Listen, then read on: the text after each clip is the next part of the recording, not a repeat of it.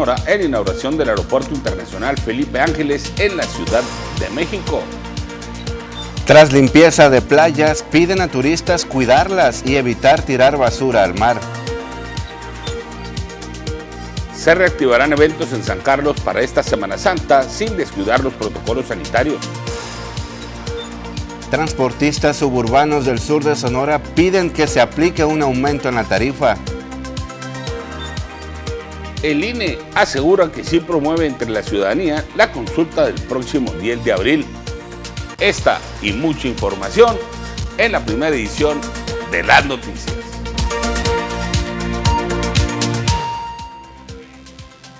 ¿Qué tal? Muy buenos días. ¿Cómo le va público auditorio de las noticias? Los saluda con gusto su amigo y servidor Joel Gutiérrez. Qué bueno que nos acompaña esta mañana de martes 22 de marzo. El equipo de las noticias está preparado y listo para llevarle hasta su hogar la información más relevante del sur de Sonora. Y saludo con gusto a mi amigo y compañero Jorge Salazar. Jorge, muy buenos días. Mi estimado Joel, amigos del auditorio, tengan ustedes un extraordinario martes. Qué bueno que nos acompañen en esta primera edición de las noticias. Le tenemos mucha información. Quédese con nosotros. Así es, en la sección de finanzas estará José Adán Mariscal, también en la sección del arte Gladys Félix, en la también sección del clima para conocer el pronóstico, el tiempo, si va a ser calorcito, frito durante las próximas horas. Ya se aproxima también la Semana Santa y nos tiene todos los detalles Diana Zambrano. Así que los invitamos a que se quede con nosotros, pero también a que se comunique al 6442042120. Háganos llegar sus quejas, dudas, sugerencias, comentarios, lo que usted desee. Jorge, pues ya el clima está cambiando bastante, ya el sol sale más temprano y las temperaturas poco a poco pues están registrando más calor. Así es, efectivamente, aunque no dejan de presentarse eh, bastante frescas las mañanas, mi estimado Joel, así que todavía hay que salir abrigado de casa. Y vamos a entrar en materia que nos ocupa y es que eh, el transporte, de acuerdo a los concesionarios y permisionarios, dicen eh, debe ya de subir su tarifa urge. El presidente del Frente Único del Transporte Urbano del Sur de Sonora que se aplique un aumento en la tarifa, pues no se dan abasto con las pocas ganancias que dejan los pasajeros, aseguran el aumento del diésel y el gasto de refacciones, así como mantenimiento, los ha obligado a mermar durante los últimos meses. Y es que la tarifa de transporte público, tanto como urbano y suburbano de Sonora, no subía durante este año, a pesar del recorte del presupuesto de 100 millones de pesos para este 2022 que estuvo en el tema del transporte. Además, mencionan que mientras no haya subsidio por parte del gobierno de Sonora, seguirán exigiendo un aumento en la tarifa. Esto fue lo que comentó Abraham Fierros Morales, presidente del Frente Único del Transporte Suburbano del Sur de Sonora. La adecuación a la tarifa de este año 2022. El año pasado, en, diciembre, eh, hicimos la, pusimos en acción la, tarifa pasada. Entonces, estamos en espera de, que, que, nos den la notificación. Eh, la vez pasada nos incrementó un 16% por ahí eh, deberíamos andar en un promedio del 15-16% igual. Que no es lo real, pero con eso nosotros nos daríamos un respiro. Que no es la solución. Siempre hemos dicho, la tarifa no es la solución. Pero mientras no tengamos un, un, subsidio al combustible, eh, vamos a seguir buscando por ese lado la tarifa. Bueno, pues ahí está la urgencia que está emitiendo el presidente del transporte suburbano aquí en el sur de Sonora. Desde hace bastante tiempo no se aplica un aumento en la tarifa, pero también hay que ver cómo se golpea el bolsillo de los pasajeros. Hay que eh, pues cuidar esa parte para no afectarlos porque últimamente sabemos que la economía ha estado eh, pues bajando de manera considerable por acá en la región del estado de Sonora. ¿Y qué se celebra? ¿Qué se conmemora este día 22 de marzo? Es el Día Mundial del Agua. Se celebra cada 22 de marzo de cada año y su principal objetivo es crear conciencia de la importancia de cuidar el llamado oro líquido para la vida de los seres humanos y las especies en la Tierra.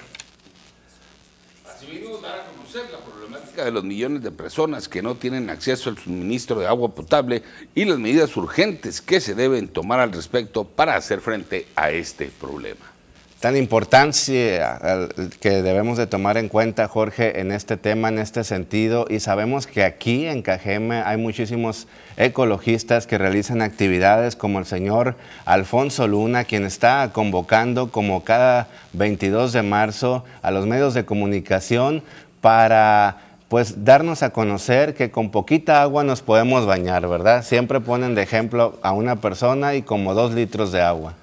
Así es, don Alfonso, pues eh, siempre ya sea el Día Internacional del Agua o el Día del Árbol o el Día del Medio Ambiente, siempre realizando, don Alfonso, este tipo de labor que pues mucha gente eh, le reconoce cuando no está bañando un indigente con un litro de agua para demostrar que se puede ahorrar al momento de realizar el aseo personal, eh, reforestando algún área pública de la ciudad siempre, siempre muy, muy activo. Y bueno, con esta información vamos a nuestra primera pausa comercial. Regresamos, quédese con nosotros.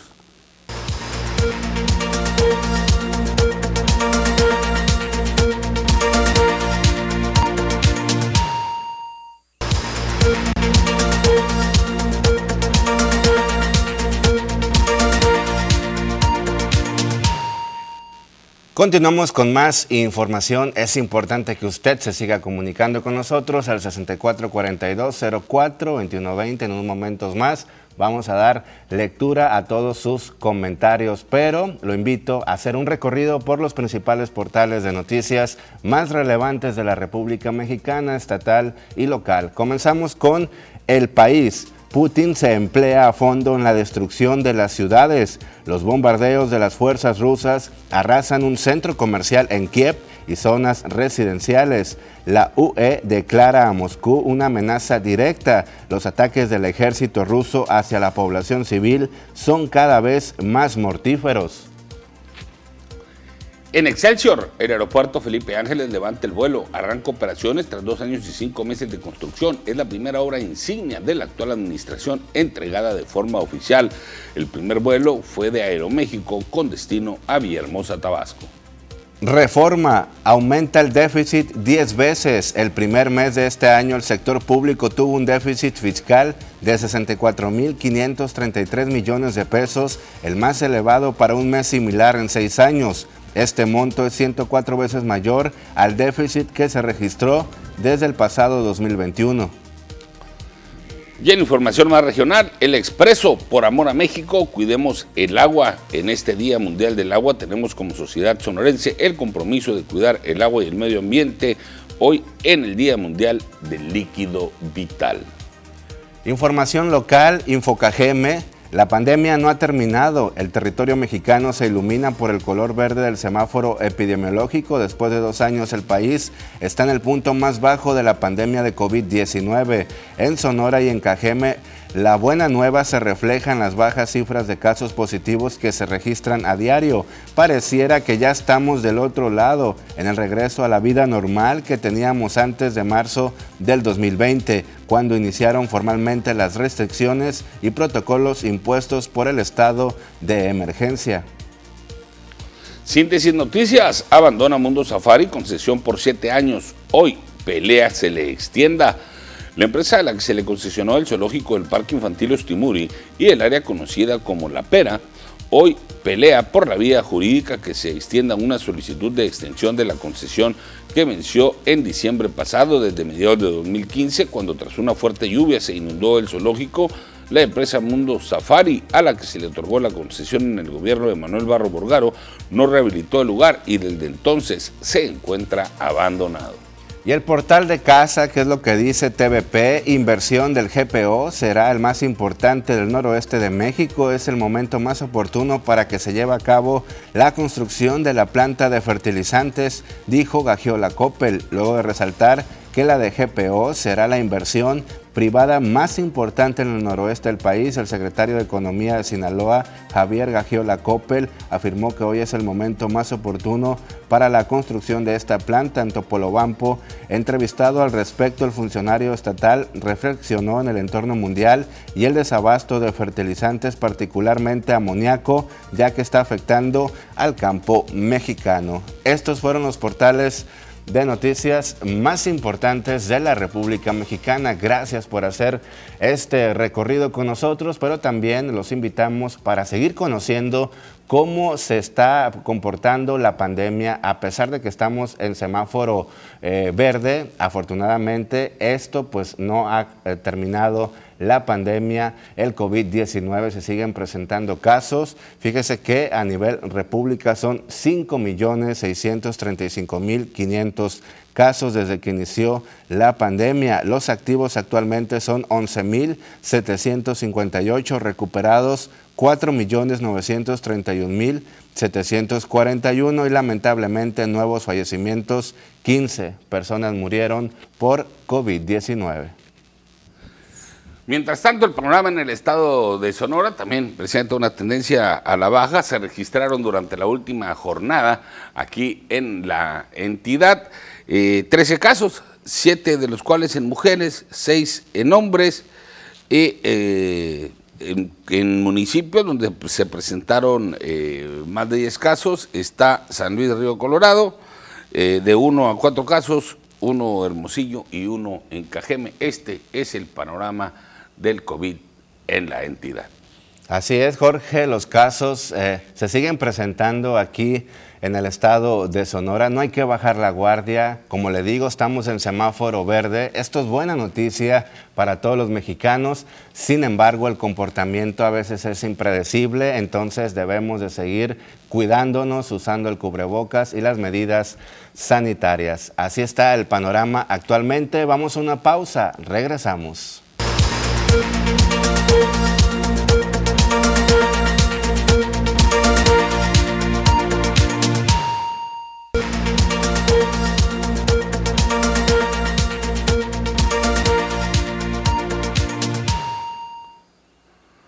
Muy bien, estamos de regreso en la primera edición de las noticias. Qué bueno que permanece con nosotros. Y continuando con la información, maestros agremiados a la sección 54 del Sindicato de Trabajadores de la Educación eh, afirman que entre sus principales eh, necesidades se encuentra el desabasto de medicamentos que se padece en el Instituto de Seguridad y Servicios Sociales para los Trabajadores del Estado de Sonora, el ISTESON. Al respecto, el líder de dicha organización sindical, Javier Ceballos Corral, dio a conocer que su función es la de trabajar en pro de los derechos de los maestros y agregó que se le dará seguimiento a sus peticiones. Dijo también que debe reconocerse que el instituto atraviesa por una difícil situación, sin embargo afirmó que ello no debe de ser un impedimento para la prestación de sus servicios como lo son los medicamentos por los cuales, en el caso de los docentes sonorenses, realizan sus aportaciones correspondientes y por consiguiente deben de tener el abasto asegurado. Finalmente, Ceballos comentó que otras de las problemáticas que le han expuesto los docentes, tanto activos como jubilados de esta sección, son la atención en la salud, créditos y vivienda, razón por la cual abordarán dichos temas con los titulares de las diferentes dependencias en la entidad. Y cambiando de tema, aclara el Instituto Nacional Electoral si se le está dando difusión a la revocación de mandato que se va a celebrar el próximo 10 de abril aquí en la República Mexicana. Lorenzo Córdoba dijo lo siguiente. Que el INE permanezca callado sobre el proceso de revocación de mandato. Todo lo contrario. En apego a sus facultades y obligaciones constitucionales, el INE es la autoridad encargada de difundir este ejercicio entre la población. La revocación de mandato va, y va muy bien, porque el INE la está organizando y porque las mexicanas y los mexicanos confían en su autoridad electoral y han manifestado su disposición para fungir como funcionarias y funcionarios de casilla. De cara a la jornada del próximo 10 de abril, infórmate, involúcrate y participa, porque con tu INE, con nuestro INE, contamos todas, contamos todos. Pues ahí está eh, Lorenzo Córdoba, presidente de la máxima autoridad electoral en el eh, país, dando a conocer cómo sí están eh, ellos promoviendo la consulta que se llevará a cabo el próximo 10 de abril y en la cual se preguntará a todos y todas las mexicanas si desean que continúe Andrés Manuel López Obrador al frente de la presidencia de la República. ¿Cómo ves este ejercicio, mi estimado Joel?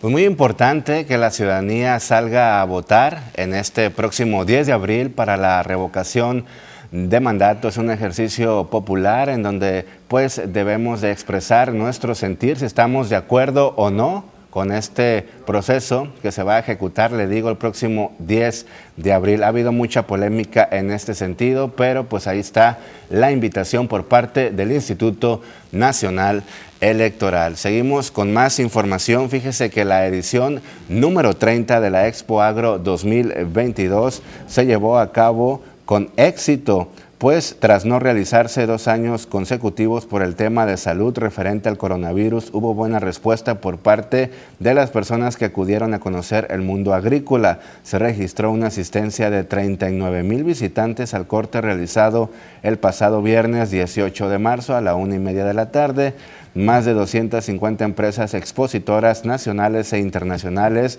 haciendo acto de presencia a países como Estados Unidos, China, Cuba, Brasil, Panamá, Francia, entre otros, ocho países participantes en el Centro de Agronegocios como compradores internacionales con más de 330 encuentros de negociaciones con resultados inmediatos a corto y mediano plazo. El pabellón agroindustrial contó con la presencia de 56 pequeñas y medianas empresas sinaloenses, 13 conferencias magistrales con temas para la bioeconomía y tecnología aplicada al campo impartidas por las diferentes empresas agrónomas en operaciones comerciales dentro del área de maquinaria. Se estima que de manera global se obtuvieron 100 millones de pesos y en Culiacán una derrama económica de 80 millones de pesos, beneficiando al sector hotelero con 1.680 habitaciones, al sector restaurantero y transportistas. Ahí está, pues es eh, bastante nuevo, que bueno, perdón que se estén llevando este tipo de actividades, se ve ya, se empieza a notar además, ¿no? Que eh, las diferentes actividades de los sectores productivos están ya despegándose, se están retomando y sobre todo pues está generando economía que tanta hace falta en todas, todas las regiones del país.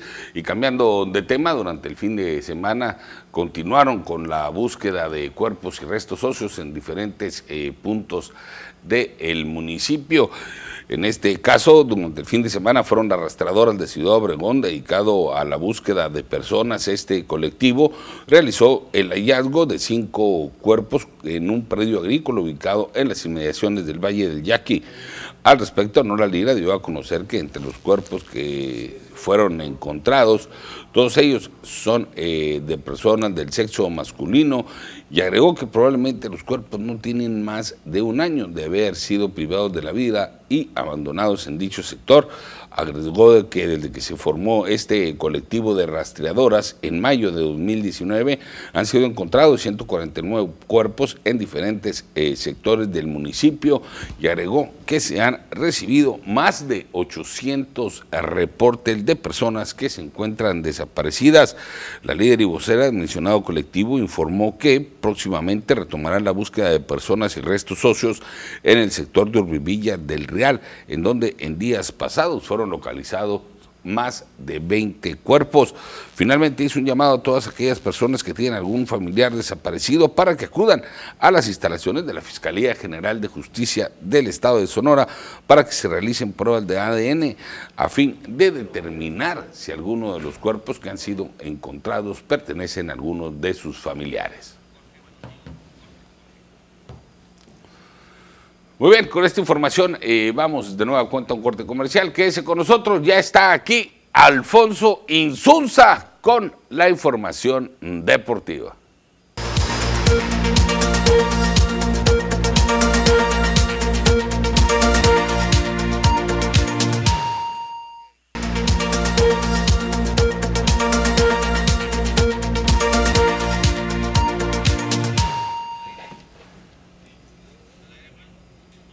Bien, continuamos con más información. Ya está listo y preparado nuestro buen amigo Poncho Insunza con la sección deportiva. Lo saludamos con muchísimo gusto. ¿Cómo estás, amigo? ¿Qué tal, Joel? Amigos de las noticias, un placer saludarles. ¿Cómo estás, Joel? Muy bien, gracias a Dios. Listo con la información. Exactamente, listos con el avance deportivo y efectivamente teníamos mucho que platicar y es que eh, platicábamos por allá en enero, en febrero, cuando anunció Oliver Pérez que la temporada entrante iba a ser la temporada de su retiro, la última ya en su carrera, el hombre que llegó a 19 campañas jugadas en grandes ligas, que impuso el récord como el mexicano con más temporadas este, jugadas en el béisbol de la Gran Carpa. Pues bueno, Oliver Pérez finalmente, supuestamente, iba a jugar, ya lo había dicho él, Liga Mexicana de Béisbol, que iba a jugar este, Liga Mexicana del Pacífico con Tomateros y que ese iba a ser el fin de su carrera. Sin embargo, pues bueno, lo acaba de firmar e, un equipo de grandes ligas, los Diamondbacks de Arizona. Lo firmaron para ligas menores.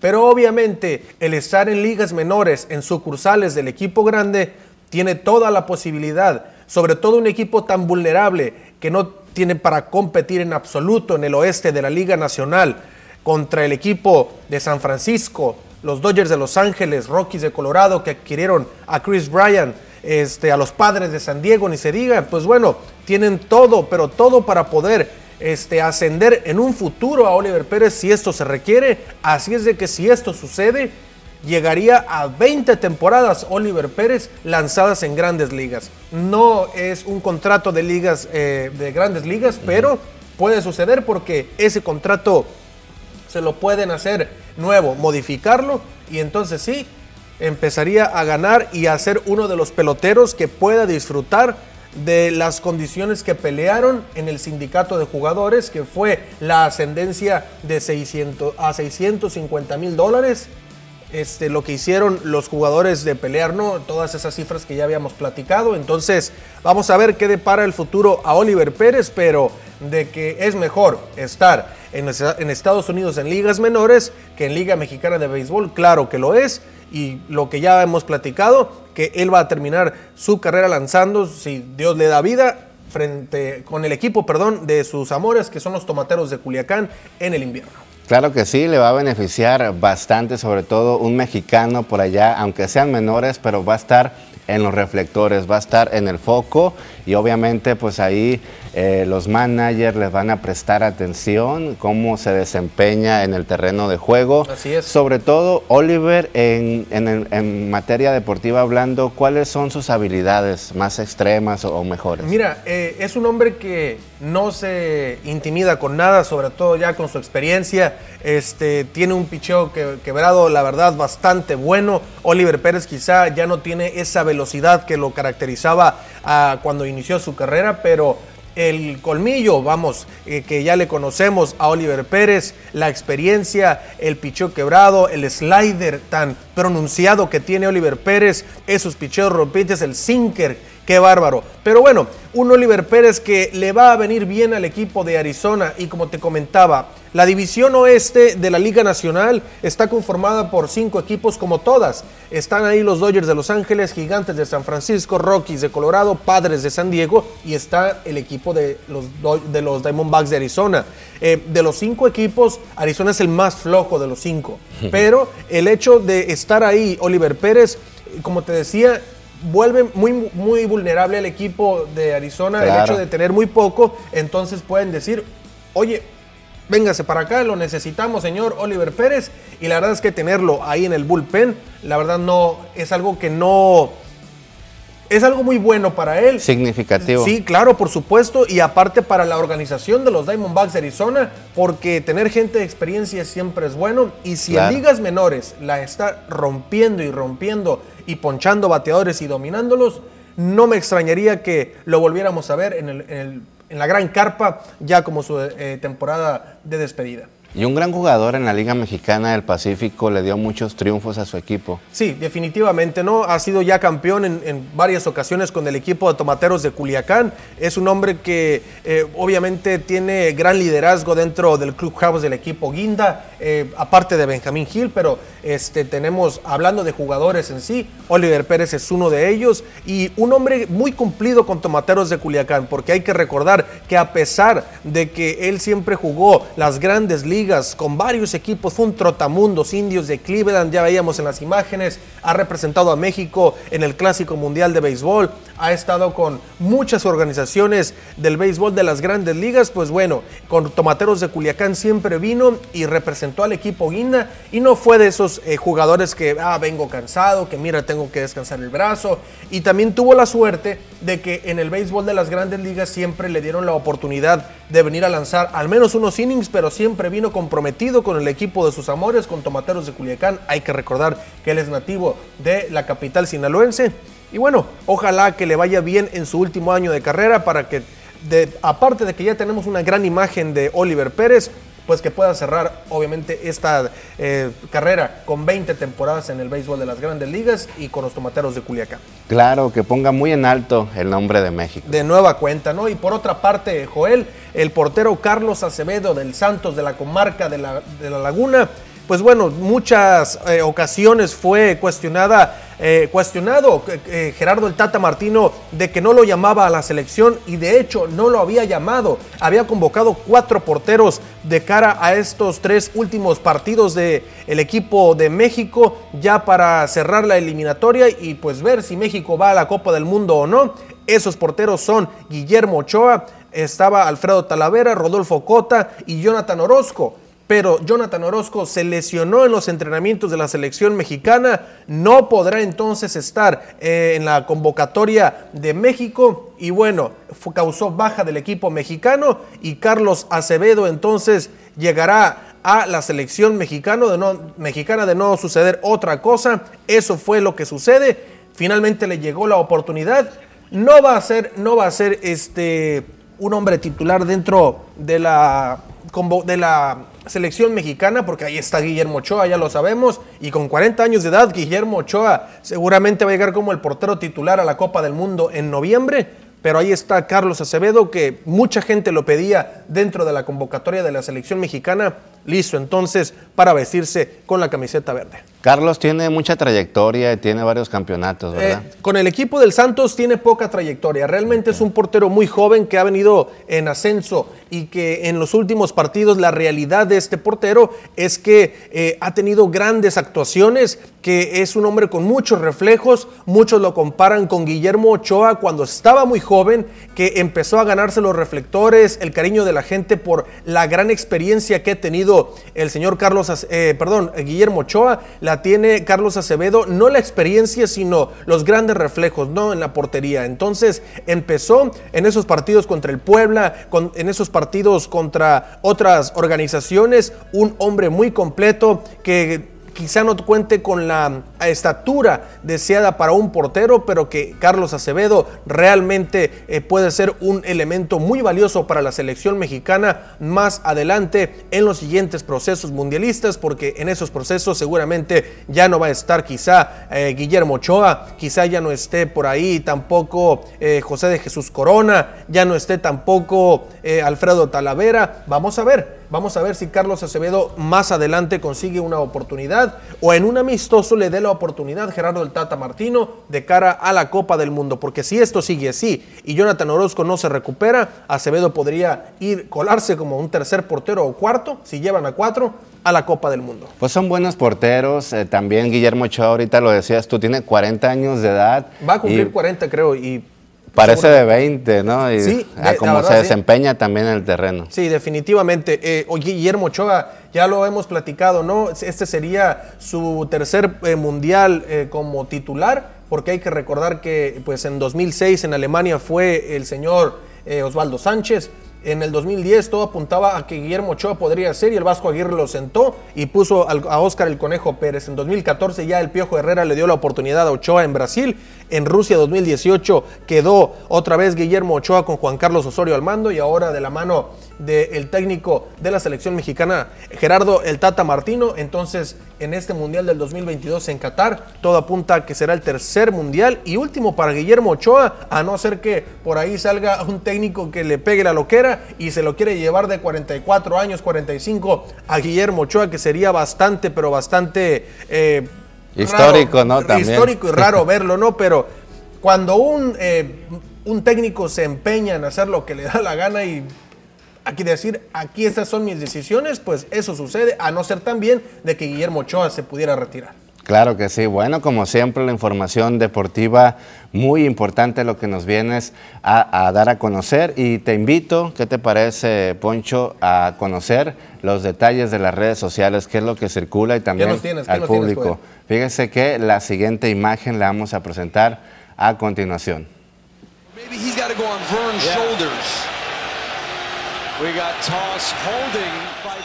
Bueno, más adelante le vamos a presentar lo que circula en redes sociales, pero también más adelante tenemos eh, contigo, ah, aquí ya lo tenemos el video, fíjate, Poncho y público, que una animadora salva el día al quedar atrapado un balón de baloncesto en pleno juego. El ingenio del equipo de animadores salvó el día al realizar una escalera humana para alcanzar la pelota que se encontraba atorada arriba del tablero. Mira nomás, qué chulada. Entre el tablero y el poste quedó el balón y bueno, la gente la expectativa porque no había otro balón para poder continuar el partido.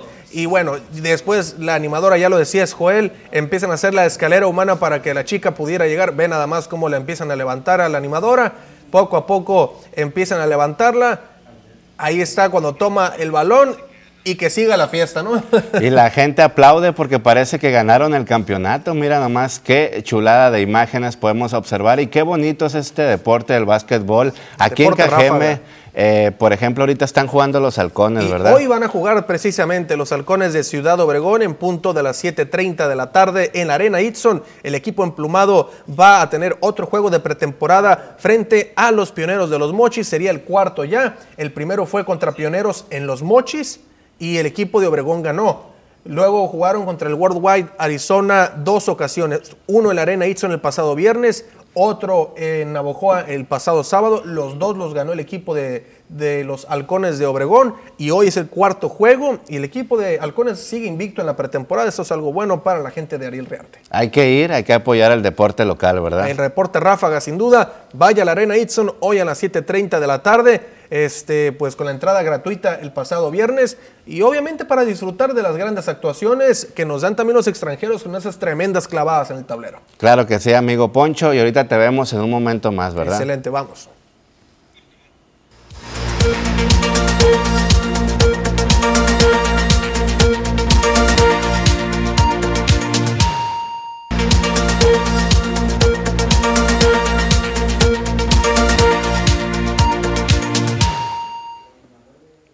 Muy bien, qué bueno que permanece en sintonía de la primera edición de las noticias. Continuamos con la ya este, tradicional sección eh, de negocios con nuestro amigo José Adán Mariscal, que nos trae un tema bastante relevante, bastante eh, polémico que se discutió hace un par de días en la Cámara de Diputados y esto se refiere pues a, la cobranza, a las deudas que tiene eh, los trabajadores con distintas instituciones financieras, cuyos descuentos pues ya se van a poder hacer vía nómina, José Dan. ¿Qué tal? Bienvenido. Buenos, días y, y, pues sí, ahora el pasado 18 de marzo, ¿verdad? Este, tuvimos la, vamos diciendo, se fue aprobado en el Congreso, en este caso por los diputados, lo que le denominaron la cobranza delegada.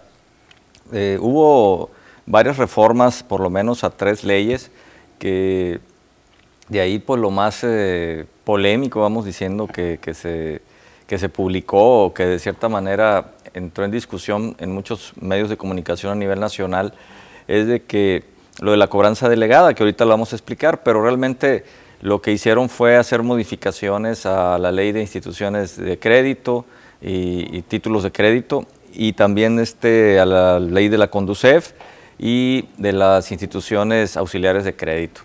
Este, ¿Por qué? Porque eh, esto que están ahorita eh, discutiendo, este, cabe mencionar que pues no entra en vigor y que todavía falta que lo aprueben los senadores. O sea, no es todavía algo que se vaya a realizar. Sin embargo, pues también este, pues, ahí está la opinión del presidente que opina que si en determinado momento eh, llegara a pasar, él la va a vetar, que ese es otro instrumento que tiene el presidente este, para poder echar para atrás alguna ley que pues, no sea muy conveniente para, para la población. Entonces, ¿qué es lo que, lo que es la cobranza delegada? Bueno, es eh, que cualquier crédito que tenga un trabajador con una institución financiera, en este caso una SOFOME, una sociedad de objeto múltiple, eh, a esas son a las que están regulando, son a las que están, este, no a los bancos. Los créditos de nómina con los bancos ahorita no, se, no fueron tocados. Lo que están haciendo es eh, reformas para que las SOFOMES, que son las instituciones financieras múltiples, eh, que están ahorita otorgando préstamos a trabajadores, y eh, están buscando ellos o promovieron que los descuentos de esos créditos vinieran eh, a través de la nómina. O sea, que el patrón se encargue de hacer una retención del sueldo para que después el patrón le pague a las instituciones, a estas instituciones todos los créditos que sus trabajadores pues contrataron con ellas. Entonces, eh, eso es, hay que hacer la aclaración, es, es solamente para las SOFOMES. Los bancos todavía no están considerados en estas reformas, pero si se las aprueban a ellas, pues tarde que temprano los banqueros van a presionar, te lo puedo asegurar, para que suceda algo parecido para ellos. Eh, sin embargo, no está todavía eh, aprobado en su totalidad. Falta todavía que pase a los senadores y que los senadores lo aprueben y de ahí pues todavía que lo publiquen y ahí es donde el presidente puede decir pues que esto no suceda. ¿Cuál eh, sería el impacto para la economía de los trabajadores eh, de aprobarse y posteriormente pues, publicarse en el diario oficial de la federación? Mira, ahorita los trabajadores de cierta manera eh, siento yo que están siendo mm, ahorita vulnerados con esta reforma, si es que pasa, porque la ley federal del trabajo es muy clara en qué sí se puede descontar del cheque la nómina. Entonces, eh, mm, ahorita los bancos, por ejemplo, te prestan a través de una tarjeta y cuando te depositan tu sueldo, pues de ahí ellos se, cobran. Pero la realidad es que no hay ahorita reglas. Los bancos de cierta manera cobran tasas caras, que van hasta por ahí en el rango del 40%, pero en el caso de las OFOMES, las tasas de interés que cobran están sobrelimitadas y las comisiones y todo lo que te cobran por la apertura de un crédito, donde no hay reglas, donde no hay nada justo para el trabajador.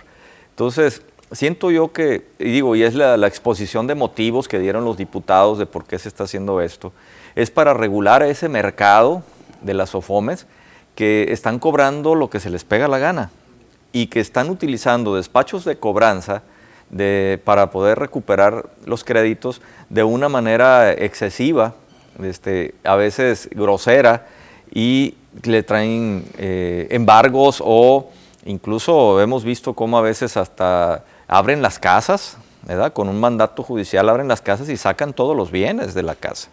Entonces, ahí eh, todo eso no está regulado y parece ser que estas reformas eso es lo que andan buscando. Pero, suena un tanto contradictorio, mi estimado José Adán, debido a que pues, al momento de que una de estas empresas financieras eh, surgieran, pues debieron haber surgido bajo ciertas condiciones, bajo ciertas reglas, no bajo una regulación, válgame la redundancia, y no regularlas una vez que hay un problema, este, y que el problema es para ellos definitivamente, ¿no? Sí, mira, eh, cuando nace una institución de estas, ¿a quién le tiene que pedir permiso? A la Secretaría de Hacienda para poderse constituir. Eh, la Secretaría de Hacienda le da permiso de que funcione como una SOFOM y tiene que apegarse a las leyes que pues, les, les, competan. Entonces, estamos hablando de que la ley de instituciones auxiliares de crédito es la que las regula a ellas. Eh, y la Conducef, por ser instituciones financieras, pues tienen ellos que cumplir con las reglas de la Conducef, que tienen que ver más con la atención al público, con la atención a, los acreditados. Entonces, en el tema de tasas, incluso los bancos no tienen reglas, o sea, eh, pueden cobrar lo que se les pegue la gana. Pero el mismo mercado te va regulando para que tú cobres cada vez menos por la competencia. En este tipo de créditos, pues el trabajador anda tan desesperado a veces por un financiamiento para comprar algo o para salir de un apuro, que vaya a agarrar el crédito a lo que sea. Y es ahí donde se aprovecha. Entonces, eh, sí hay, habría, había que, hay que poner orden en ese mercado de los créditos a los trabajadores, porque sí se está abusando, y sobre todo en el tema de cómo lo cobran.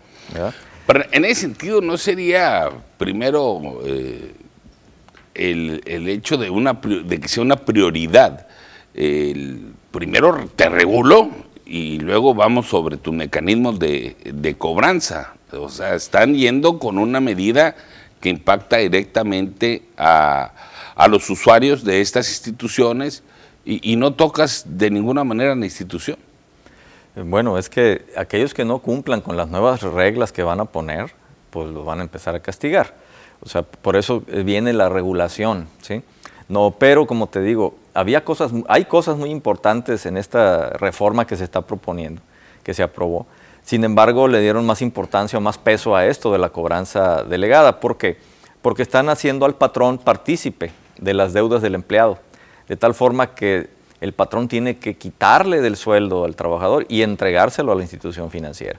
Y yo no sé si los patrones tengan ahorita la capacidad para poder administrar eso, ¿verdad? O sea, llevar un control de a qué institución le debes o a cuántas instituciones le deben sus trabajadores, porque a lo mejor le deben a 10, 15, 20 instituciones. Imagínate andar sacando cheques para pagarle a todas ellas o andar haciendo transferencias para todos ellos. Entonces, y si el trabajador se va, ¿cómo queda mi asunto con, con, la institución? Entonces, creo que sí hay cosas que por eso le dieron tanta relevancia al asunto, porque eh, viene, esta reforma afecta al patrón, que no tiene nada que ver en que el trabajador vaya y se endeude, y por otra parte, este, al trabajador quitándole a lo mejor hasta el bocado que se lleva todos los días a su casa, porque si le descuentan todo lo que está en su cheque para poderle pagar a estas instituciones, pues entonces no va a tener ni que comer.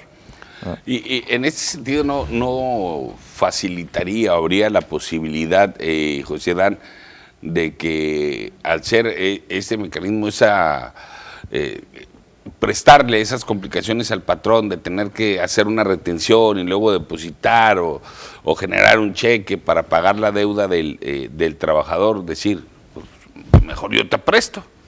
Bueno, esa sería otra opción, pero muchas veces las empresas están apenas en, ahorita después de la pandemia en, en, en modo de sobrevivencia. Imagínate todavía tener que estar haciendo esto este, pues se puede complicar, aunque sí hay muchas empresas que le prestan a sus empleados o tienden fondos de ahorro, pero es la realidad, el trabajador no le basta. O sea, a veces los sueldos son tan bajos que y tiene otras necesidades que ni topa lo que puede pedir prestado en la empresa y todavía va y le pide a otros. Eh, y, y, a veces también, eh, pues hay que ser claro, el mexicano no es muy bueno para administrarse y termina de este, endeudándose para comprar cosas que no puede pagar. Y pues bueno, eh, ahorita lo que se está buscando con esto es, ¿sabes qué? Vamos a, tratar de, de, poner orden porque estas instituciones se pueden ir a la quiebra pues, si todos los trabajadores no les pagan. ¿sí? Entonces es peligroso. Adelante, adelante. Mira, eh, yo, yo, veo esto también desde el punto de vista, vamos diciendo, esto lo, lo, lo, operativo, lo financiero, pero también está el punto de vista político. Mira, la, esta reforma, hay que ser claros, ¿quién es mayoría en el Congreso? Morena. Morena. Entonces, estamos hablando que dos, hubo 237 votos a favor, hubo 200 en, 201 en contra, de, cuales, de los cuales fueron de los otros partidos. Quiere decir que esto lo aprobó Morena. ¿sí? Entonces, eh, hubo 18 abstenciones, entre ellos una de las diputadas que tiene una SOFOM, de las más grandes en México, este, pero están investigando a ver qué otros diputados tienen SOFOMES, porque hay que ser claros, esto es como una garantía de que les van a pagar sus créditos y lo están aprobando. Entonces, y, entonces dices tú, oye, qué raro, ¿cómo que Morena aprueba y luego va a venir el presidente y lo va a desaprobar? Y qué, qué, qué raro que ahora que viene el, la, la, renovación de mandato o esta eh, votación que va a haber el 10 de abril, resulta que crearon un problema, van a alborotar a toda la clase de trabajadora con este tipo de, de noticias. Y al rato va a salir el superhéroe diciendo que él lo veta porque no está de acuerdo.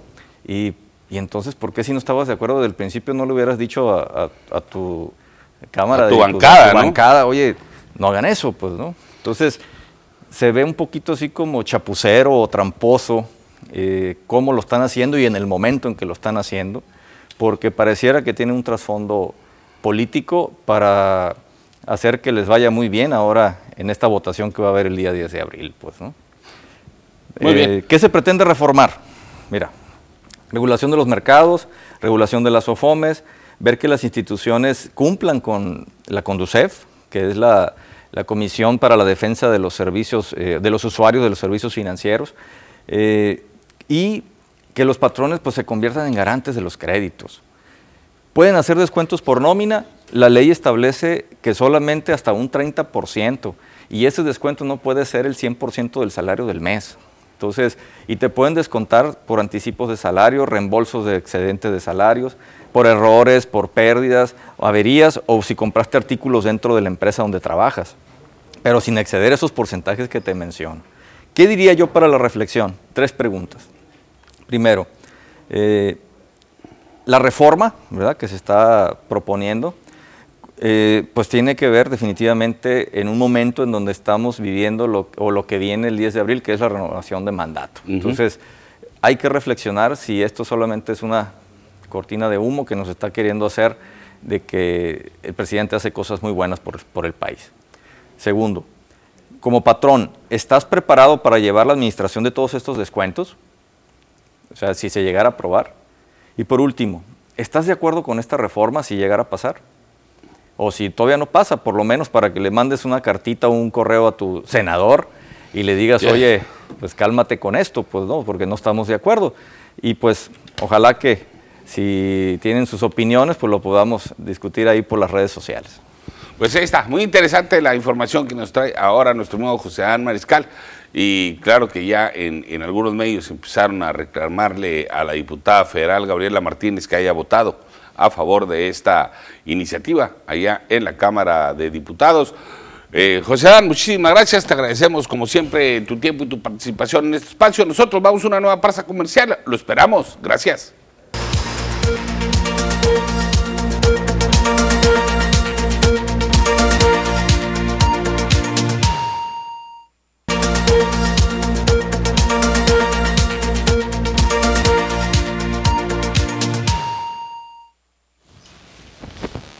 Bien, continuamos con más información. Gracias público por reportarse al 6442-042120. Tenemos muchísimos mensajes.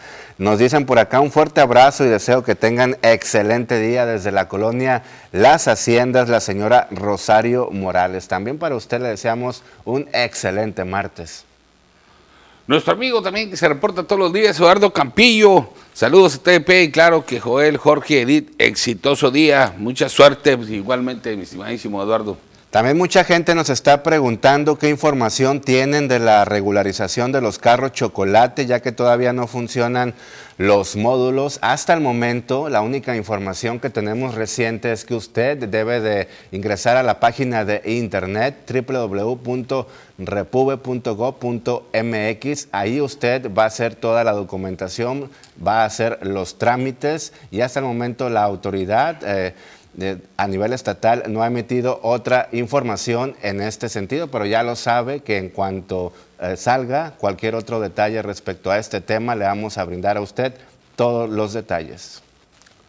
Muy bien, también se reportan desde la colonia Ávil del Castillo para reportar una alcantarilla colapsada, esto en las calles Garzas, entre Tucán y Antonio Ochoa. Eh, por favor, para que las autoridades eh, tomen cartas en el asunto. Con esta vamos de nueva cuenta a una pausa comercial. Quédese con nosotros, tenemos más información para usted.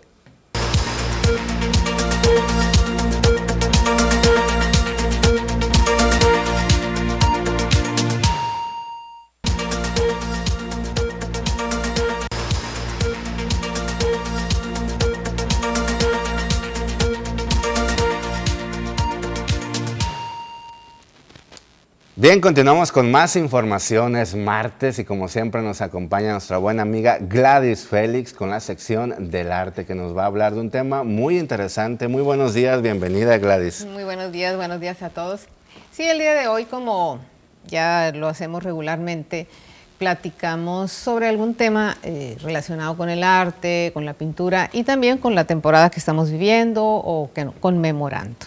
¿verdad? Y en esta ocasión pues, traigo el tema de la primavera, así que, que, ya nos hace sentir a todos, nos da un sentimiento distinto, ¿verdad? Vemos las flores, encontramos este, que todo, los pajaritos y todo esto, eh, los sonidos, todo cambia. Como un ambiente más alegre, ¿verdad? Se percibe y se respira. Sí, sí así es y, creo que es así alrededor del mundo. Claro. Y lo vemos con muchos artistas, ¿no? Hay artistas que, que, han sido o que son muy emblemáticos, ya Botticelli, por ejemplo, por ahí las imágenes, que representa, bueno, Botticelli de 1477, pero imagínate cuántos siglos, y se sigue representando este, con esa alegría, sobre todo, imagínate, te puedes imaginar esos países donde siempre está muy frío, pero aún así la primavera se hace presente, se hace presente de una o de otra manera, y los artistas pues siempre, siempre recogiendo el sentir, lo que sucede alrededor, y vemos que muchas de las representaciones son florales.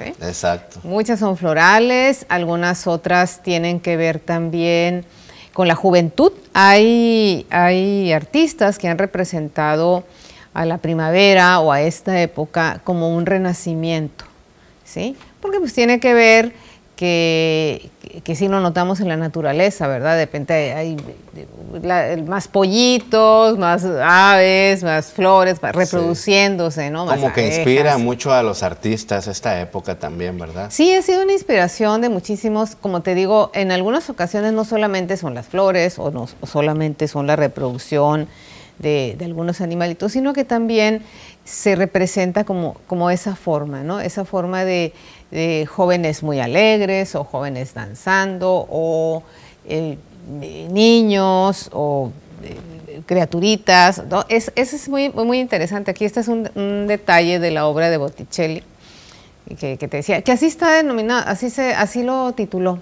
La Primavera. Eh, este es de Arroyo de un español, en donde ves pues una mujer llena de flores, ¿no? con, con mucha alegría, con mucha belleza. Y eh, siempre ha sido así. Esta es la obra eh, extraordinaria de Botticelli, un artista muy, muy reconocido. Este, como te decía, 1477, 1478 es cuando eh, se sabe que se hizo esta obra. Entonces puedes ver ahí una alegoría, ¿verdad? Está platicándote, está platicándote algo el artista. Eso es importante que el público lo entienda, que cuando vas a visitar una obra, cuando ves una obra, eh, en este caso nos pone el título, el autor, ¿no? Pero a veces no nos pone el título o nos pone un título que ah, piensas que no tiene nada que ver, pero este, tienes que encontrar el simbolismo adentro de la obra, eh, hacer la lectura, como se dice, cuáles son los símbolos, cuál es la interpretación. Y vemos aquí, por ejemplo, la diosa del amor, que también la primavera se relaciona en muchos, mucho del arte, mucho de la literatura también, con el amor, curiosamente. Claro, esta está impresionante, esta imagen, está bellísima la que estamos ahí viendo y como lo dice usted, no concuerda el título o el tema con la imagen plasmada, pero cuando ya te lo explica su autor, su pintor, ya entonces entiendes. Sí, cuando ves los símbolos, ¿no? Esta obra, eh, como veíamos en el detalle, plagada de florecitas, de, de, hiedras, de una serie de cosas, pues vas entendiendo, ¿no? Y eso es importante que, comprendamos. También algunos eh, jóvenes artistas o artistas que desean expresar algo o alguna temática, de pronto hay alguien que te pide una obra por comisión y te dice, ¿sabes qué? Pues quisiera pintar algo de primavera, por decir algo, por tomar el tema de hoy. Y bueno, pues ¿cómo lo expreso? Bueno, pues ahí eh, esa es la oportunidad de echar a volar la imaginación, que es básicamente lo que, con lo que los artistas trabajan o trabajamos. La imaginación, pero producto de esas experiencias que vemos, ¿verdad? Claro, efectivamente. Eso es importante. Entonces, eh, el caso del tema puede ser el sol, puede ser, en fin, una gran cantidad de cosas. Exactamente, de verdad me encantan todas esas obras de arte que usted nos trajo y que la gente pues se inspira un poco más en esta temporada, que tendemos a estar más alegres porque sale el sol más temprano, nos despertamos pues un poco más temprano por la salida del sol y esto pues nos motiva a hacer obras de arte, estas pinturas? ¿Cómo le podemos hacer a la gente que pues no tiene ese don, ¿verdad? A lo mejor lo descubrimos, pero antes vamos a ver las siguientes imágenes. Por ejemplo, esta. Sí, esta, esta imagen, eh, como te decía, es eh, también una obra que lleva ese título, ¿no? De la primavera. Imagínate cómo, bueno, pues ves a, a unos adolescentes que están jugando, que están alegres, como te decía, la interpretación del artista es variable, ¿sí? Eh, aquí nos está representando esa alegría, quizá el poder salir, ¿no? En, en algunos casos cuando los artistas eh, son de lugares donde pues siempre hace frío, por decir, ¿no? Entonces, esa representación, el color, para que entiendan los que nos están escuchando y viendo que es los elementos que usa el arte, ¿no? O sea, cómo se representa, porque finalmente es una representación. Incluso la fotografía es una representación, no es la realidad tal, ¿no? Esto es de, de, Monet, que es un artista pues ya muy, muy, muy, muy conocido, muy prolífero, eh, de, eh, francés, que nos, eh, de, de, la época del, del impresionismo y que también eh, nos expresaba mucho todo esto al aire libre, lo que sucede, lo que la gente hace, por ejemplo, en la época, y que son pinturas pues alegres al final, ¿no? Aquí vemos cómo están los brotes llenos de flores. Esta parece una fotografía en sí. sí, y es una obra que está hecha prácticamente con pinceladas, ¿no? Eh, que es lo que viene siendo el impresionismo. Entonces, como ves, hay, y como ven todos ustedes, eh, pongamos atención a, ese, a esa lectura, a ese lenguaje que tienen los artistas. Claro que sí, sobre todo mucho color. Cuando se trata de la primavera, le imprimen mucho color los pintores, los artistas. Y como le decía ahorita, ¿cómo le puede hacer el público que a lo mejor no hemos descubierto eh, ese don? A lo mejor lo tenemos y al momento de llevar unos cursos con usted, lo podemos desarrollar. Ay, muchas gracias. Sí, bueno, estoy yo con mis clases, con mis clases virtuales también. Tengo ya este, algunos proyectos que ya están pregrabados, ya nos ha ido con mucho éxito, ¿verdad? Porque eh, son a manera de, de una clase con unas tutorías muy específicas, ¿no? muy claros, con una didáctica en la que van a aprender los alumnos desde cero y también tengo otros más avanzados. Entonces, la mejor forma, por supuesto, es eh, encontrar un buen maestro, una buena maestra, una buena maestra y acercarse al arte. Y qué mejor con usted. Ay, muchas gracias, claro. ¿Dónde la podemos encontrar? en mis redes sociales, como arte-gladys, como Gladys Félix. Y también está mi teléfono por ahí y yo estoy en Hidalgo 921 entre Quintana Roo y California, muy cerca de acá. Perfecto, muy cerquita, sobre todo que los psicólogos hoy en día te piden, te solicitan y te aconsejan de que es bonito y es bueno tomar este tipo de cursos, de actividades para pues despejar un poco la mente porque te ayuda mucho, te olvidas de los problemas. Definitivamente, invitados todos a adentrarse más en el mundo del arte. Perfecto, Gladys Félix, como siempre, la información muy importante en el mundo del arte. Muchas gracias. Gracias, que tenga bonito martes y con esto nosotros vamos a una pausa, regresamos, hay más para usted.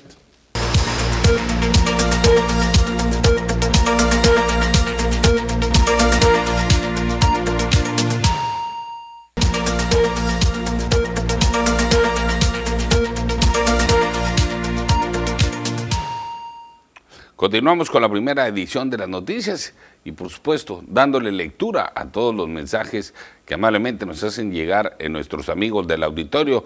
Le recordamos que nosotros somos un enlace entre usted y las autoridades. Repórtese con nosotros para que nos haga saber cuáles las condiciones que prevalecen en materia de prestación de servicio allá en su colonia, su barrio, su comunidad y se reportan desde la colonia El Campanario. Dice muy buenos días, soy una vecina este, los molesto para reportar por las lámparas fundidas en la calle Santa Clara Sur y retorno Santa Clara. Ya tienen más de un año apagadas y por la noche está muy oscuro y feo. Favor de pasar el reporte. Muchas gracias. También nos dicen, buenos días, disculpen, ¿para cuándo será la aplicación de la vacuna COVID a rezagados y dónde? Por favor, lindo día. Hasta el momento la Secretaría del Bienestar no ha emitido información de la realización aquí de la aplicación de vacuna en el municipio de Cajeme, pero hay información muy interesante e importante para todos ustedes de que se está aplicando en el municipio de Guaymas, de Empalme y de Chojoa. Más adelante le vamos a presentar todos los detalles. También se reportan eh, preguntando, quisiera saber para cuándo se activa el Repube. Bueno, pues eh, le decíamos ahorita, eh, tiene que usted ingresar a la, al portal de el Repube para proporcionar sus datos personales y los de su vehículo y ahí iniciar con el trámite. Vamos, sin embargo, a indagar porque sí se han reportado algunos usuarios que se les ha estado complicando el acceso a esta página para ver eh, cuál ha sido el problema, si es una cuestión técnica o una cuestión de saturación de toda la gente que quiere registrarse para llevar a cabo este trámite. Vamos de nueva cuenta a un corte comercial. Lo esperamos, quédese con nosotros. Hay mucha información para usted.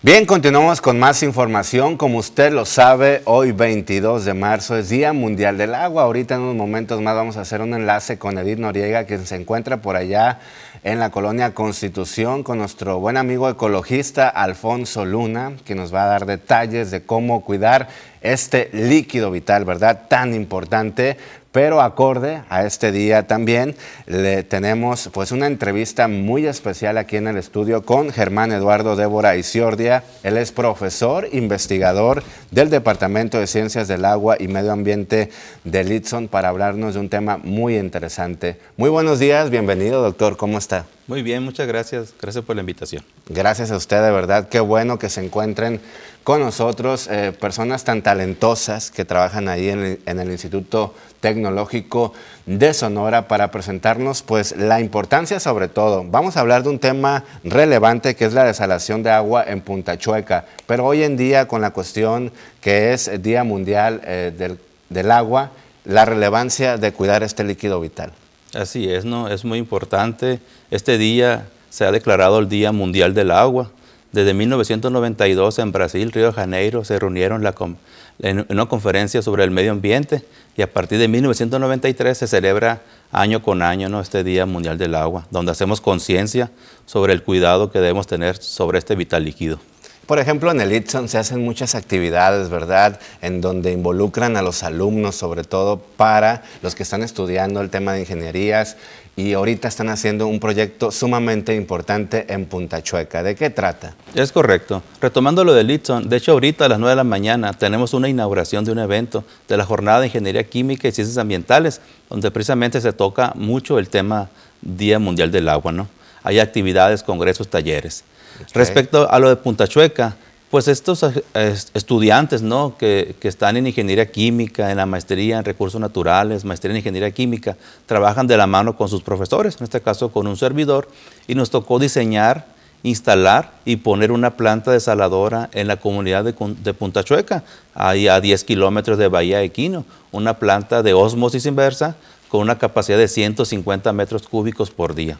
Exactamente, pues mira, muy importante lo que se está realizando ahí. También ahorita vamos a presentar las imágenes de cómo ustedes tuvieron un acercamiento con las autoridades federales, estatales y municipales para dar eh, pues avances a este proyecto tan relevante. Así es, ¿no? E, es muy importante resaltar que aquí desde la universidad, desde Litson, hemos trabajado ya por muchos años en el cuestionamiento de la desalación de aguas marinas y en eso el gobierno se ha fijado en, el ITSON, ha buscado a nuestros investigadores, a nosotros en particular, para poder ayudar a resolver la problemática de escasez de agua. Una comunidad de 700 personas que no tenían acceso a una agua de, digna, de calidad, en cantidad y calidad, y que con estos proyectos de desalación impulsados por desde la academia, desde el laboratorio de investigación, hemos desarrollado esta solución a la problemática de escasez de agua. Y ahora las personas, hace un mes vino el presidente de la República y fue la inauguración de, este, de esta magna obra, yo le llamo, porque unas personas en comunidades muy pobres que viven a la orilla del mar no tienen acceso ni agua y energía. Y dentro de la institución de Litson hemos desarrollado ese, proyecto para dar la solución a la escasez de agua no tan importante, para, para reducirla y eliminarla por, por completo. Qué bueno que estén involucrando a los jóvenes porque fomentan obviamente la importancia del cuidado del agua, pero sobre todo esto tan relevante que acaban de decir, doctor, de que pues se les va a dar agua potable, se les está dando a estos habitantes de Punta Chueca, de que no tenían acceso, que la verdad tenemos derecho todos los mexicanos al acceso al agua potable, sin embargo ya con este gran proyecto que realizan, pues esto es posible. Así es, no, definitivamente. Con desalación hemos encontrado solución a la escasez de agua. Ahora con la contaminación de nuestros acuíferos, ahora con la escasez, con el crecimiento poblacional, cada vez el recurso hídrico es más limitado.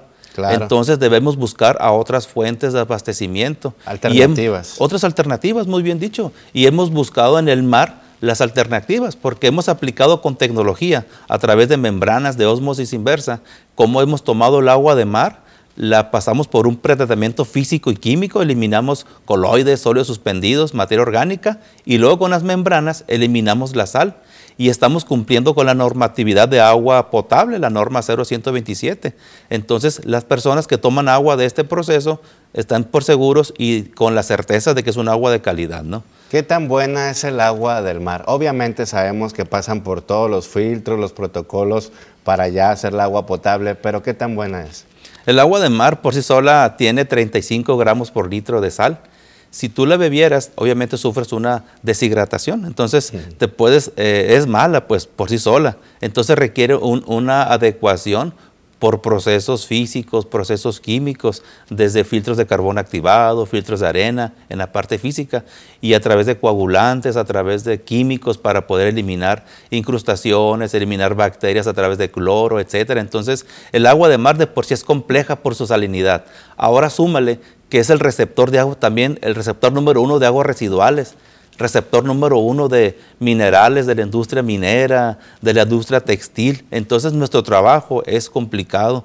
Hacer que del mar podamos tener agua dulce nos ha complicado todo lo que actividad humana antropogénica, el mar lo toma como, como si fuera la alcantarilla, ¿no? Alcantarilla universal y, y eso no está bien. Entonces debemos eh, y con tecnología podemos hacer el agua limpia, ¿no? Acorde a las normatividades vigentes nacionales e internacionales.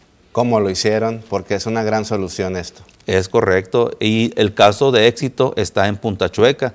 También lo hemos replicado en el Valle del Yaqui con algunos agricultores resulta que el 40% del agua que se destina para la agricultura, entonces esa agua también viene de, acuíferos y precisamente en este año, ¿no? 2022, es el efeméride, ¿no?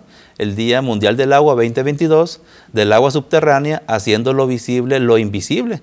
Entonces también hemos aplicado a, la agricultura, porque cuando la presa no, no manda agua a los agricultores, tienen que hacer uso de los pozos, de los, mantos acuíferos, pero resulta que tan cercano al, al mar, hay un efecto que se llama intrusión salina. Y esa agua está avanzando, el agua de mar, y ocupando los espacios que tiene cuando tú sacas agua por, por pozos, por una sobreexplotación, el agua de mar avanza. Entonces, al rato tienen que regar con, agua de pozo salada y los, y los eh, cultivos se están viendo afectados. Entonces, el Ixon, con un convenio con, con, un agricultor en el Valle del Yaqui, pusimos una planta desaladora. Wow, qué padre. Y tomamos esa agua de pozo salado con nuestra desaladora y la hicimos apta para regar tomatillo, sorgo, remolacha, higuerilla.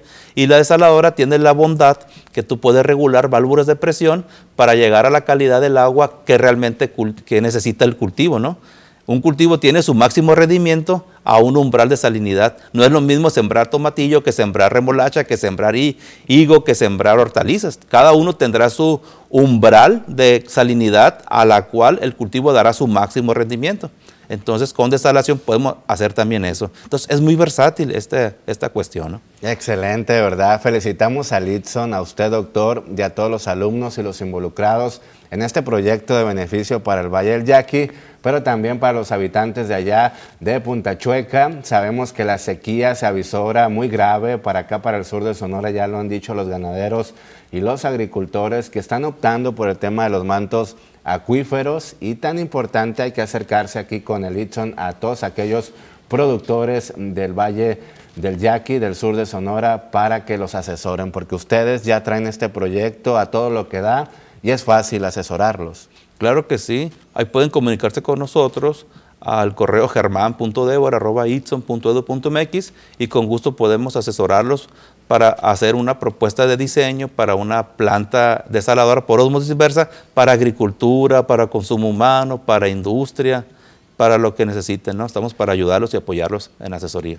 Eh, por último, eh, ¿cuál fue la capacidad para Punta Chueca de este proyecto y la inversión más o menos? 150 metros cúbicos por día, aproximadamente fueron como 7 millones, desde la obra de toma, hacer el edificio, lo que es la construcción donde se colocó la planta desaladora, todo el sistema de pretratamiento, la osmosis, la energía eléctrica, la interconexión, importar bombas de Estados Unidos, colocar las membranas. Y todo esto fue a través del gobierno federal y el gobierno estatal, ¿no? que se dio el recurso para este proyecto. ¿Y qué eh, licenciaturas, qué áreas de los estudiantes se involucraron en este proyecto? Eh, programa educativo de Ingeniería Química, Ingeniero en Ciencias Ambientales, la maestría en Recursos Naturales y la maestría en Ingeniería Química principalmente. Perfecto, doctor. Muchísimas gracias de verdad por ese tema tan relevante que nos acaba de presentar y dárselo a conocer a toda la población del sur de Sonora. Que tenga un excelente martes. Gracias. Gracias y con esta información vamos a una pausa. Regresamos.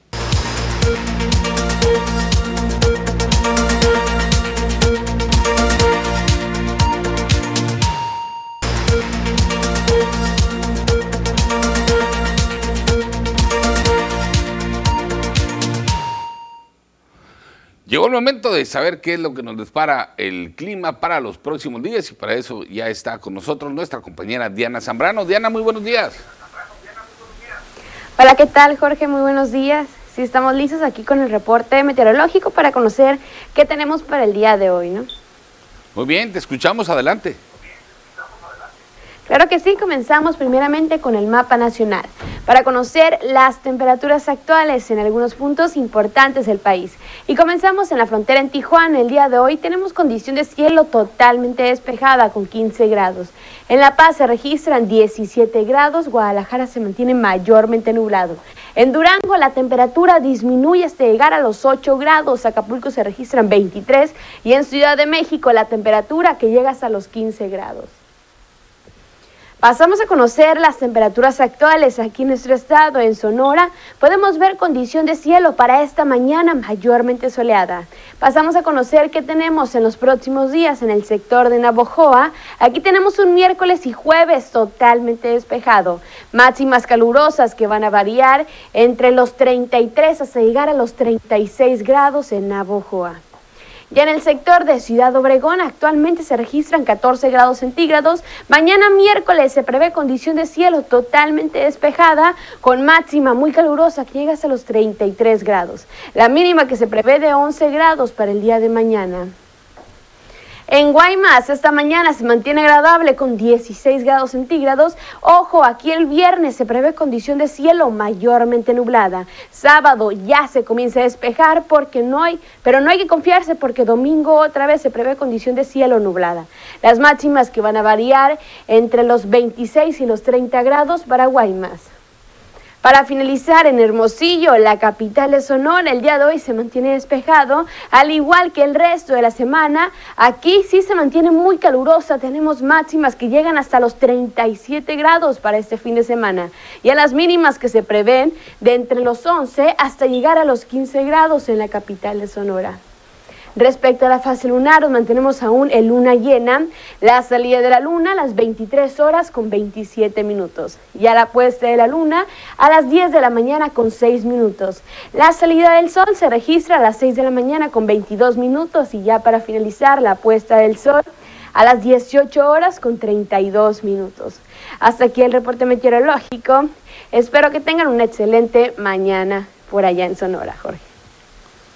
Muy bien, Diana, muchísimas gracias. Como siempre, muy útil eh, la información que nos eh, presenta respecto a la situación que nos va a ofrecer la cuestión climatológica durante los próximos días. Muchísimas gracias, que tengas un extraordinario martes. Gracias a ti, Jorge. Nos vemos el día de mañana. Nos vemos, te vamos a esperar. Bueno, con esta información vamos de nuevo a cuenta un corte comercial y regresamos con más información.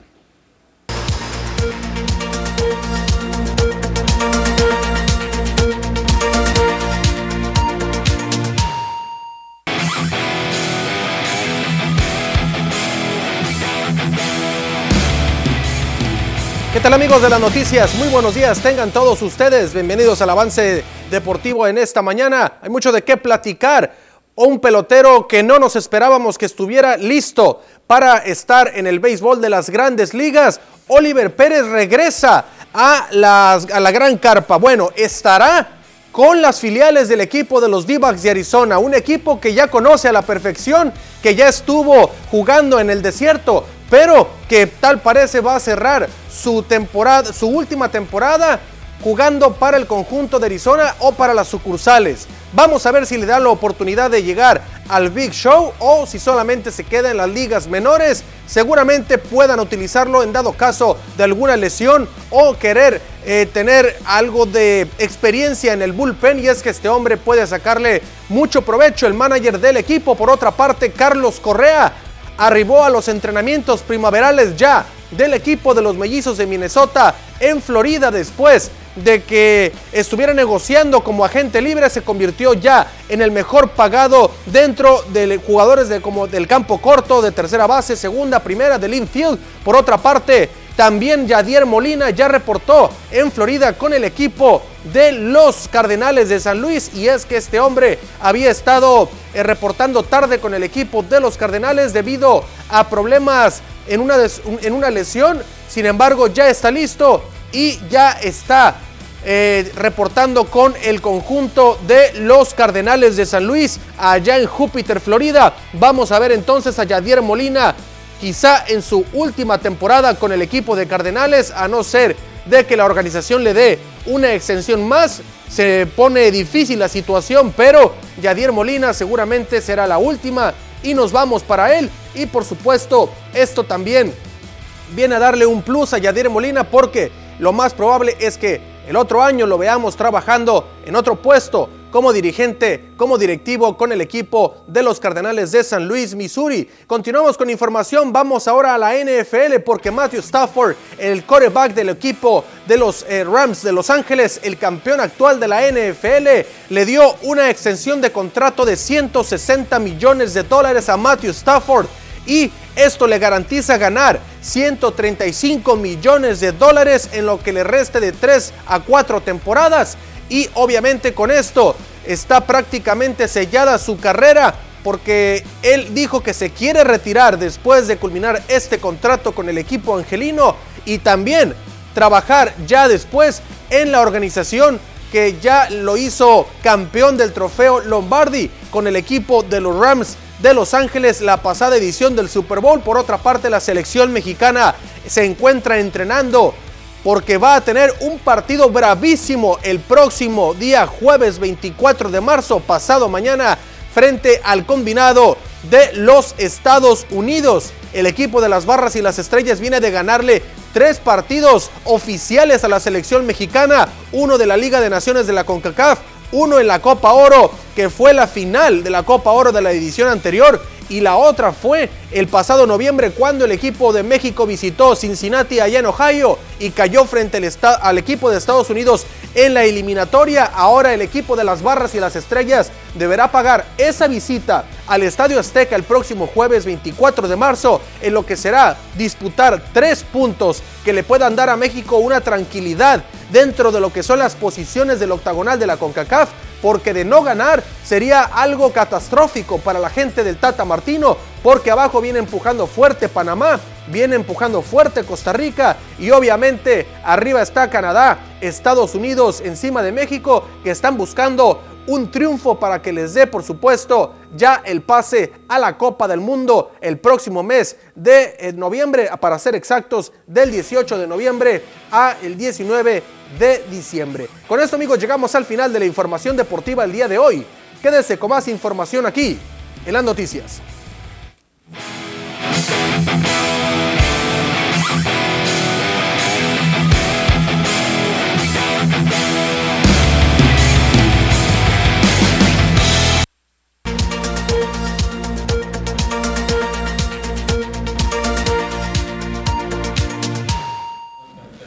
Continuamos con más información. Usted sabe que se acerca ya la Semana Santa y están limpiando todas las playas, tanto de Sonora como de Sinaloa. Y precisamente por allá en Mazatlán. Mucha gente tiende a irse y aquí están los detalles, cómo está el protocolo de la limpieza. Botellas de vidrio, plásticos y colillas de cigarro son los principales residuos que siguen recolectándose en jornadas de limpieza que se realizan en playas del puerto de Mazatlán. Este fin de semana, más de 500 kilómetros de la playa Gaviotas fueron limpiados en una jornada organizada por operadora y administradora de playas, en donde participaron instancias municipales, organizaciones civiles e instituciones educativas como parte del proceso de recertificación de esa playa. También ya realizaron un muestreo de calidad del agua y se está en espera del resultado en la limpieza profunda, si están viendo ustedes, están haciendo limpiezas por transectos para llevar a cabo la certificación. Ah, también ayer, antier, perdón, estuvimos trabajando en el muestreo. Se hizo el muestreo aquí por parte de Cuepris y se llevó a Culiacán al laboratorio estatal para ver este, cómo está el agua aquí de mar.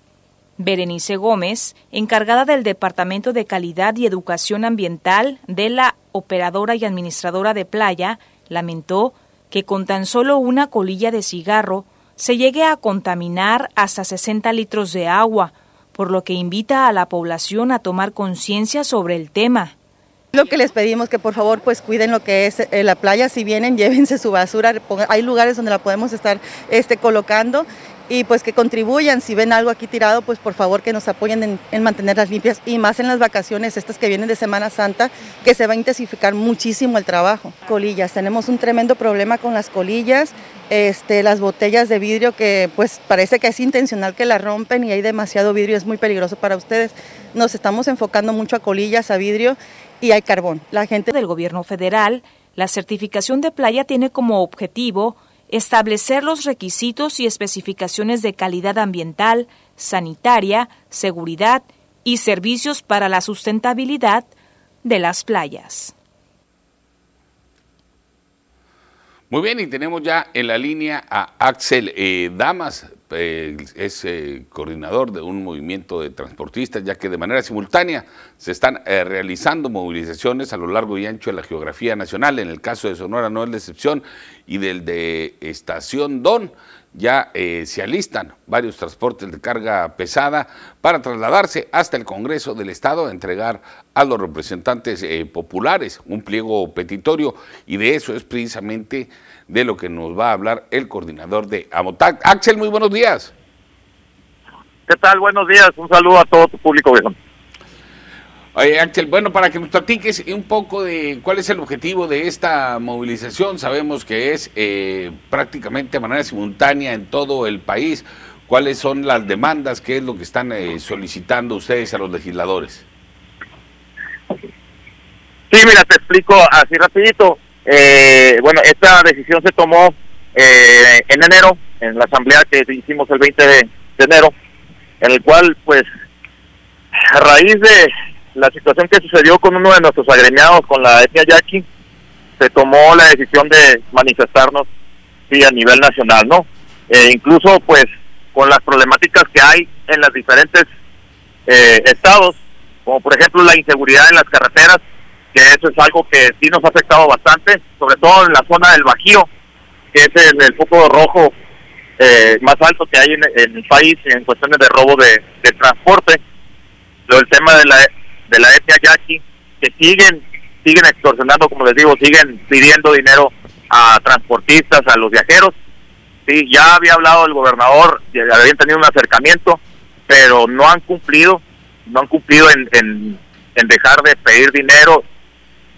Y lo que queremos evitar es que llegue a suceder una tragedia con alguno de nuestros operadores, o no, aunque no sea operador nosotros, por el hecho de ser transportista y que lo violenten y lo asalten por eso es la razón que estamos haciendo esta manifestación también. Y hay otros puntos en los cuales, que por ejemplo, en los municipios, eh, los abusos de, autoridad, sí, eh, que ya también siempre ven al transporte de carga como la caja chica de cada municipio cuando llegan los foráneos a llevar los productos a los diferentes municipios de todo el país. Y por último, pues bueno, lo que es la regularización de la carta aporte. Han, tenido un poco problemas algunos compañeros que tienen que cargar, sí, eh, a veces en, en horas, en la madrugada o en lugares donde ni siquiera tienen señal de internet, sí, y es cuando tienen que salir a las carreteras federales y ya, ya cargados, pues cualquier autoridad va a poder pedirles la carta aporte y pueden ser detenidos si no, si no presentan esa carta aporte. Incluso la inseguridad que impera es pues a raíz de lo que saben y, conocen eh, los de las mercancías que llevan los compañeros transportistas a nivel nacional y eso pone en riesgo eh, que cualquier autoridad te pida la carta aporte, sepan la cantidad que cuesta la mercancía que llevan y pues es cuando surgen los asaltos a los diferentes transportistas en, en todo el país. Esta es la primera vez que van a tener un acercamiento con los legisladores aquí en Sonora para arreglar este tipo de problemas, sobre todo el, que está relacionado con las autoridades al momento de que pasan por diferentes municipios los transportes. Sí, fíjate, es, la primera eh, petición que le vamos a hacer al Congreso local de aquí de Sonora para ver incluso, como les digo, el problema en los municipios por el tema de los permisos de carga y descarga, siendo que ya bastantes impuestos paga el, transportista o el concesionario, no, el que le otorgan la concesión, demasiados impuestos paga para circular en los diferentes caminos del país como que para llegar a cada municipio y tener que pagar permisos por llevarles productos de primeras necesidades. Por ejemplo, hay compañeros que viajan. Muchísimas gracias eh, por tu intervención. Te agradecemos la buena disposición siempre para con eh, nuestros amigos y el auditorio de TP de que nos ayudes con la información sobre todo lo que se maneja en el transporte, un tema bastante delicado que ha tenido pues varias dificultades aquí en las carreteras de la entidad. Te agradezco y nos comunicamos contigo en los próximos días para que nos des eh, los pormenores de esta reunión, de cómo fueron recibidos por los diputados locales. Claro que sí, por supuesto, estamos a la orden y por ahí por Obregón va a pasar eh, en, en unas cuantas horas. Muy bien, Axel Damas, coordinador del AMOTAC. Y bueno, con esta información nosotros hemos llegado al final de la primera edición de las noticias de este martes 22 de marzo. Yo soy Jorge Salazar, estas fueron las noticias. Usted, nuestro invitado principal, lo esperamos mañana. Nos vemos mañana miércoles. Pase usted un excelente, pero excelente martes.